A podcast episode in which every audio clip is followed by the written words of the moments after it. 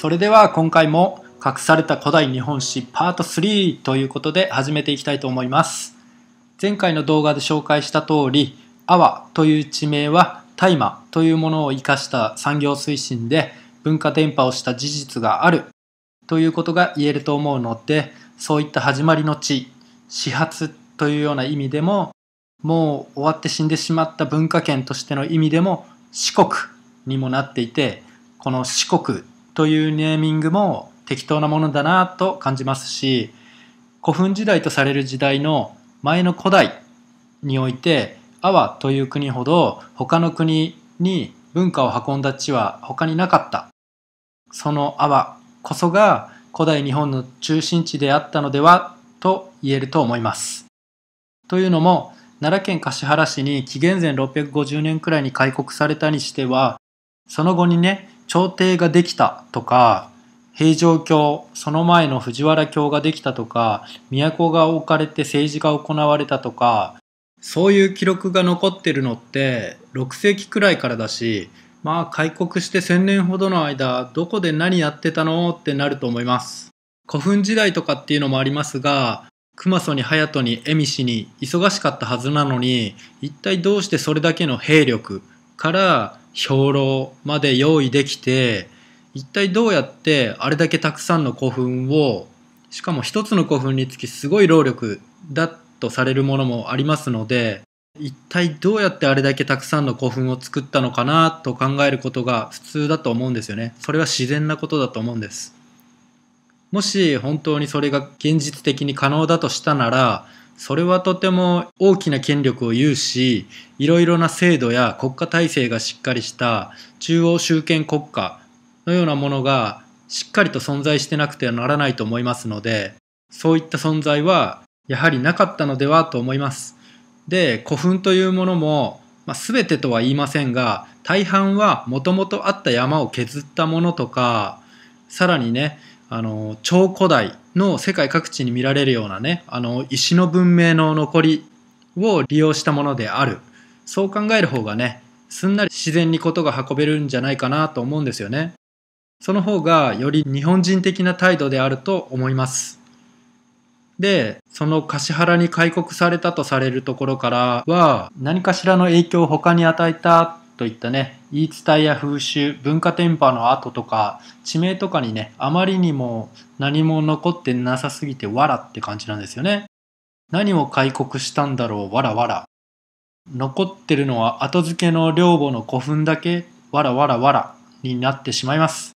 古墳群の存在も紀元前6世紀から23世紀の間に当たるものが確認が取れないっていうのもね納得がいきませんしその辺の時代の天皇とされている人の領母を調べると古代天皇の第12代慶光天皇は在位が71年から130年と記されているのにその記されている時代とは裏腹に慶光天皇領母である山辺の道の上の見捧ぎは4世紀のものとされていますし第11代水仁天皇も在期 BC29 年から70年とされていますが水仁天皇陵は4世紀後半に作られたとされています。第10代崇神天皇は BC97 年から30年に在期したとされていますが崇神天皇陵も4世紀前半頃と特定されていますし、第9代開化天皇は在期が BC158 年から98年とされていますが、開化天皇陵、春日の居酒屋の坂の上の三捧陵に至っては、円筒埴輪編が出土したことから、5世紀前半の築造と推定されてしまい、ここに来てね、年代が本当遠くなきゃいけないのに逆に近づいてしまい、さらに偽造感を感じざるを得なくなってくるんですね。で、これがね、また遠方後円墳としては形もいびつで、本当そう呼ぶには無理があるという感じでね、後付け感が否めないんですよね。そして第8代高原天皇在期 BC214 年から158年とされていますが、高原天皇陵は5世紀中頃から6世紀初頭にできたとされています。もうこれに至ってはもう言うまでもありませんよね。どういうこと？って感じですよね。とまあね、放射性探査測定法によりね、おそらくこの時代ならまだね、2000年も経ってないと思うので、信頼のおける年代の割り出しが可能だと思われるんですよね。なのでこういった天皇の在記とは矛盾したね、時代の領母が特定されると、天皇がいたとされる時期や場所、それを記すもの、こと、そういったもの全てがどれだけ適当か、どれだけあやふやかが明確になったと思います。そしてここからは伊勢神宮についての考察をしてみたいと思います。まず、天照の三重城である大和の姫の御事が神託により広大神宮、伊勢神宮内宮を創建したとされていて、内宮なかったんかい的なことにもなりますし、この大和の姫の御は時系列的に11代天皇、水仁天皇の御代とされていまして、神武天皇の国家開闢から実に早くて600年以上の時を経て、でね、おそらく本当は1200、300年以上経って初めて、今更アマテラスを祀るかなっていうのもありますし、アマテラスをいただいて大和国をお立ちになりという文が残っているので、アマテラスを連れて行ったということに本当にアマテラスを連れて行ったということになってしまいますと、まだ生きてたんかいともなりますし、結局ね、芦原中津国に降りてきてたんかいっていうことにもなりますし、しかも超長生きしすぎだからやっぱり宇宙人だったんかいってなりますし、本当は襲名性なんだろういともなりますし、実は実は今更祀らせる必要に迫られたんかいっていうのが本当のところになります。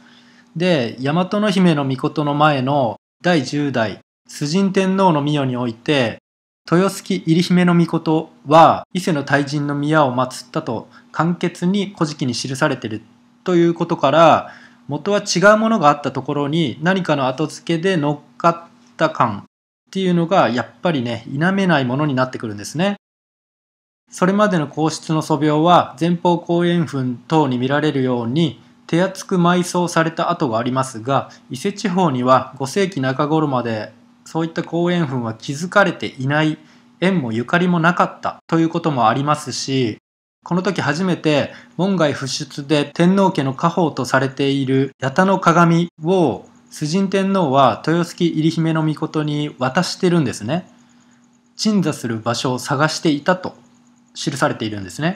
しかもその後、お役目交代で八田の鏡は大和の姫の御事にバトンタッチまでするんですね。ということはどれだけ家に置いておきたくない代物だったのかということが伺えると思います。そして前回述べたように、あの、アイヌの八百万信仰の最高神の上に立つと見せるだけのものなのではという説が裏付けられるかのように皇室が参拝に出ることは、ま、ほぼほぼないんですね。実に歴代たった一人、持統天皇のみであり、これは伊勢神宮の採用性を廃止するためとか、可愛い孫に王位を譲るためだったとか言われていますし、まあ、皇室が参拝に行かないとね、このことが騒がれて、初めて最近、慌てたようにこぞってね、いろんな家が参拝はしていますね。その皇室が参拝に行かない理由っていうのが、八田の鏡にはアマテラスの呪いがあり、それが怖いからという理由だということなので、鏡を治める伊勢神宮を国家第一の社とするところには、国民がそれを参拝するという場所であることからすると、国民をね、ちょっとあざ笑っているかのような感じも受けますし、それともそれだけ強い霊力で守られているから心配ない最高の社であるとしているのかまあね、何か不透明で気持ちの悪いところになりますし、で、ここで気づきたいのは、なぜ急にアマテラスがたたるのかということが謎になりますよね。それは天皇家に別の一族がなりすましているからではないでしょうか。そして伊勢神宮内の灯籠に刻まれている六芒星、ね、ダビデの星が意味するところは一体何なのだということにもなりましたよね。マークで言うと天皇の吉家門にしろ、今やシュメールやイスラエルにある太陽門と一緒であるということも歴史好きにはもう周知の事実ですよね。伊勢神宮にあるとされる八田の鏡には、なぜかヘブライ語で、我はありてあるものと書かれているということなので、やはりユダヤが出てきてしまいますし、この鏡は本当の天皇家の呪いが降りた代表的なものだったのではないでしょうか。という疑問がね、出ちゃう、出てきちゃうということですよね。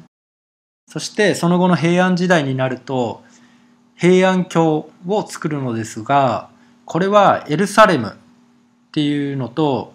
同じ意味ということなので、また何かね、強く匂いますよね、ということになりますね。まあ自分が示唆したいのは、古代において天皇家とか政治とかと関係があった土地はアバの国ではないのかということにしているので、なぜか隠したい、隠したい何かがあるのではという匂いをクンクンしながら、アバの国の話に戻りたいと思います。この辺のことは推察に過ぎないのですが、推察で連結する代表的なキーワードがまずは、神道、修験道、山伏、ヤタガラス、ユダヤ、大麻。ということで、これらの話は連結するところが多く見られ、まあ、例えば、ユダヤのレビ族の衣装と神道の衣装の類似性だったり、山伏とユダヤ教徒の祈りの姿も頭に四角い箱を乗せてね、山伏はホラ貝ユダヤ教徒は羊の角を吹くとかあとねみこしとアークがそっくりじゃないですかとかそういった感じとか神社の門にあたる鳥居という言葉はヘブライ語で門にあたるとかちなみにね3つの鳥居が実際にあるこの島神社というものもありその3つの柱でくくられた空間は宇宙の中心を表しと記述されていて最新は雨の皆か主の神と宇宙の神になっていたりして変な感じでね急に古事記にリンクしたりしてくるんですよね。で現代日本の企業においてもカゴメだったりサントリーとかこれって実はユダヤ系家系の豪族が作ったのではないかなとか思ってしまいますよね。であとはあの祇園祭りシオン祭ですよね。あの担がれているみこしにはなぜか中東とかねあちらの方を連想させる絵が掲げられてるんですよね。であと日本人には意味のわからないエッサホイサという言葉の意味もヘブライ語だと持ち上げる行くとか言いますしよいしょって言いますよね。よいしょは神が助けてくれるっていう意味があるとかあと大和王朝の大和っていうのはヤウマトとヘブライ語では言って神の民という意味があるとか言いますよね。この辺の言葉の類似しているものはとってもたくさんあるので検索してみてもらえたらと思いますね。また童謡というかねわらべ歌の「かごめかごめ」っていう歌があるんですけどこのかごめはねイスラエルの国旗ユダヤのシンボル六芒星にあたりこれはね伊勢神宮にもありましたからね。うん、そして決定的に徳島の聖なる山剣山になぞらえた歌の残り方が今の続きで「鶴と亀が滑った後ろの正面だあれ」という歌がありますがこれ剣山って鶴と亀で剣と呼んでいたっていうことなんですね。そして滑ったっていうのはつるっと滑ったんじゃなくて滑る統一するの塔の字を持って滑ると読むんですね。で剣山には鶴の石と亀の石があって後ろの正面にあるのはアークが隠されていたとされる洞窟に続いているとかねそしてまあこれも決定的な証拠になると思うんですけどあの戦後ね GHQ が真っ先に来てその洞窟に入って神殿に行って遺体を回収していったとかあったりしますね。まあなんで、まあ鶴亀山って書いて剣山と呼ばれていたっていうことですよね。おそらくね、こう大陸経由で持ち込んだ大麻でもって文化を作っていったのではと思いますね。また剣山は浅上郡にあたりこう大麻をね古来植えまくったであろうエリアであることがね地名からも理解できますしかもまたねついで言うとこの富山県にある剣岳は本当に姿形が剣っぽいから名の由来も納得いくんですけど四国の剣山はねゆるいアルプスの少女みたいな美しい感じなんで剣に由来した名前になるには無理があるかなとね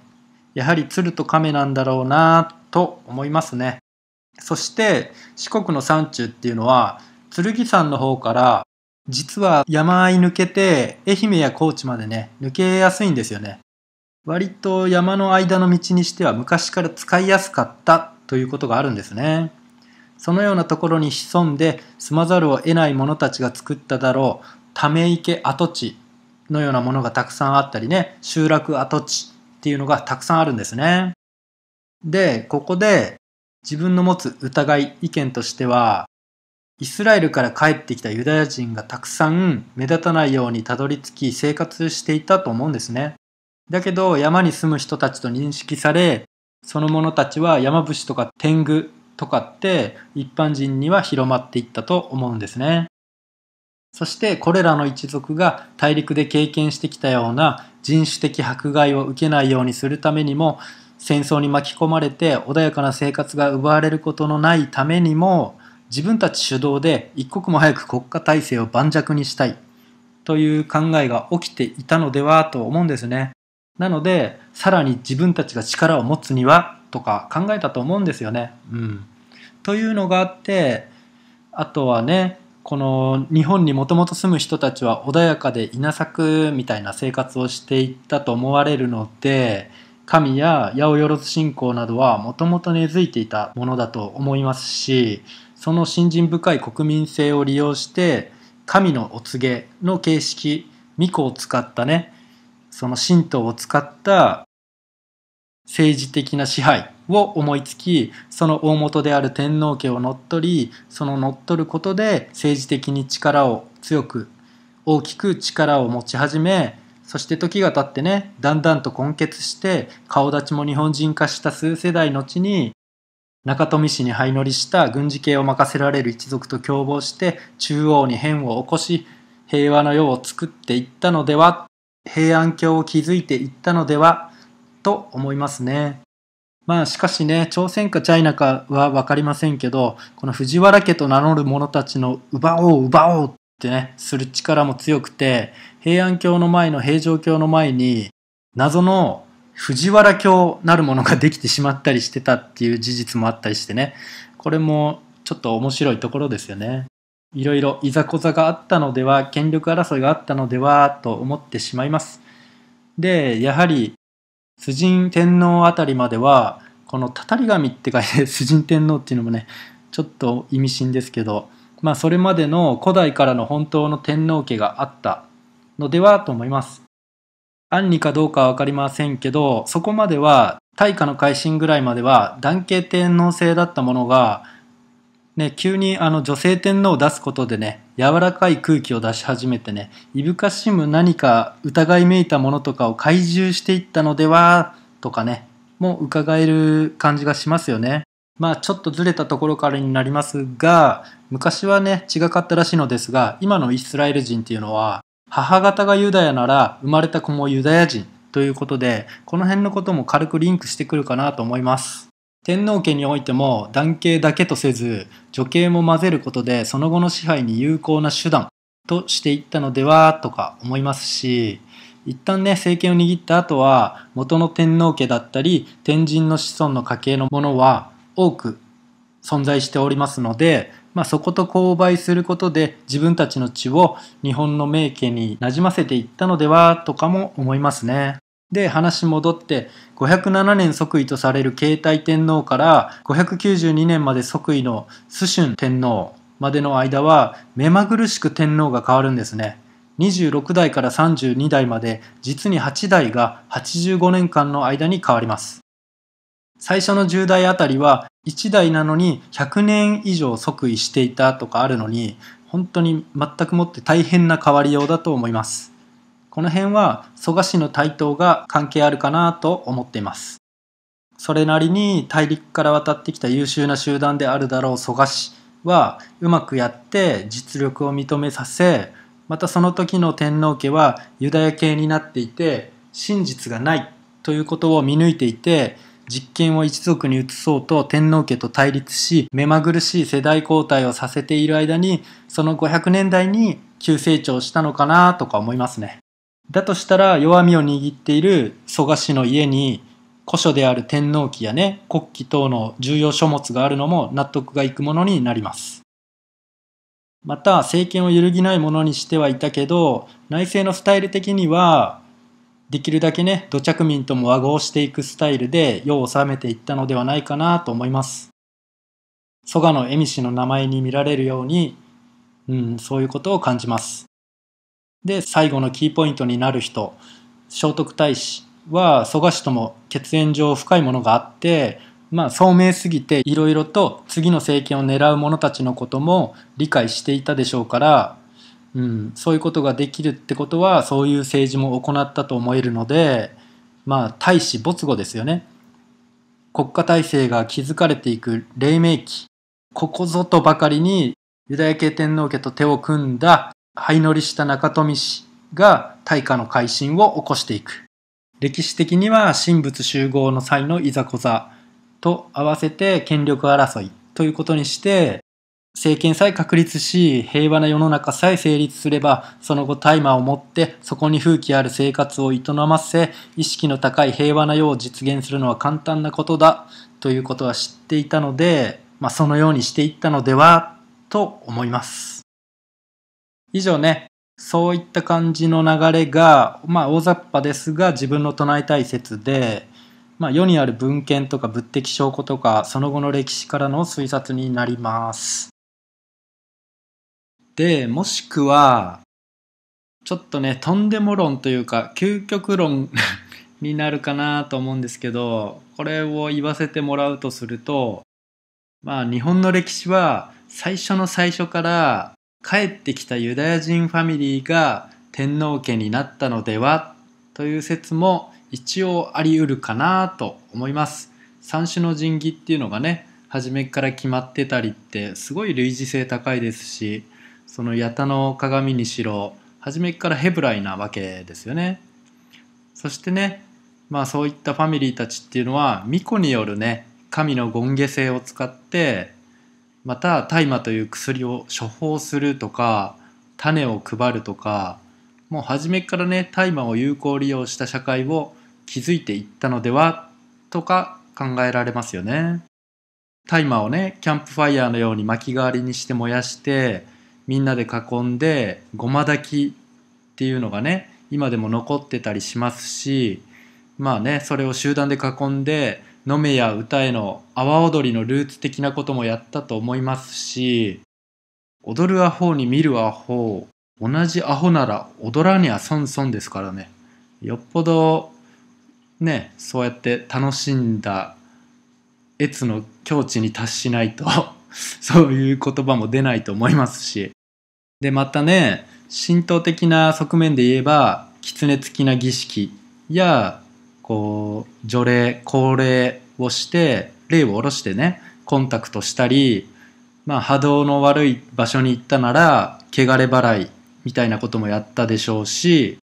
まあ何せね駒抱きという形で残るとこには残ってますからいろんなシーンでねいろんな形態にその時々に応じた物事を行ったのではと思いますね。うん、その時々のインスピレーションになりますからね。うん、霊的啓示もシチュエーションにより違ったものを得てそれをしていったのではと思います。でこの大麻というものは元はね中央アジア原産だという感じで、まあ、今のネットには載ってるんですけど一昔前調べた時なんかね雲南省原産とかね書いてたんですけどどうも時代によって原産地変わってるんですけど、まあ、大陸産っていうのは共通してるわけですよね。まあその大陸を通ってきたから持ち運べたわけでその存在や使い方なんかはインドあたり通ってきたならすでにね勉強済みになっているということになるとは思いますので人社会にとても役立つねスーパースターを使わない手はないと思うんですよね。なので有効に利用していったのかなとか思いますね。その日本人の国民性でねすごい知的好奇心が旺盛っていうのもあのユダヤの教えも似た感じなんですよね。本当国民性も近いですしね。うん。まあ、といった感じの天皇最初からユダヤ論っていうのも一応逃げ道というか示唆 ね示唆しておこうかなといった感じででねまあ、作ってて思ったんですけど宮内庁は国家的権威性を持った歴史捏造グループになって日教組は民間普及に際した水際作戦捏造グループになりますよね。うん、全くこういったなんかことを隠そうとしているなと思います。そしてちょっと加えておきたいのが明治天皇以前は八田の鏡のアマテラスの呪いを恐れていたということが残ってるのでじゃあ逆に明治天皇以降なぜ八田の鏡の呪いを恐れなくなったのかということが疑問になると思います。答えは明治維新のどさくさに紛れてまた出自の一家が入れ替わったからかなとかいうのもね推測されてきます。もっといろいろな角度から掘ってみたいんですけどね動画も長くなりすぎるので今回はこの辺でということでもし動画が良かったと思っていただける方はいいねやコメントチャンネル登録とよろしくお願いします。では最後までご視聴いただきありがとうございます。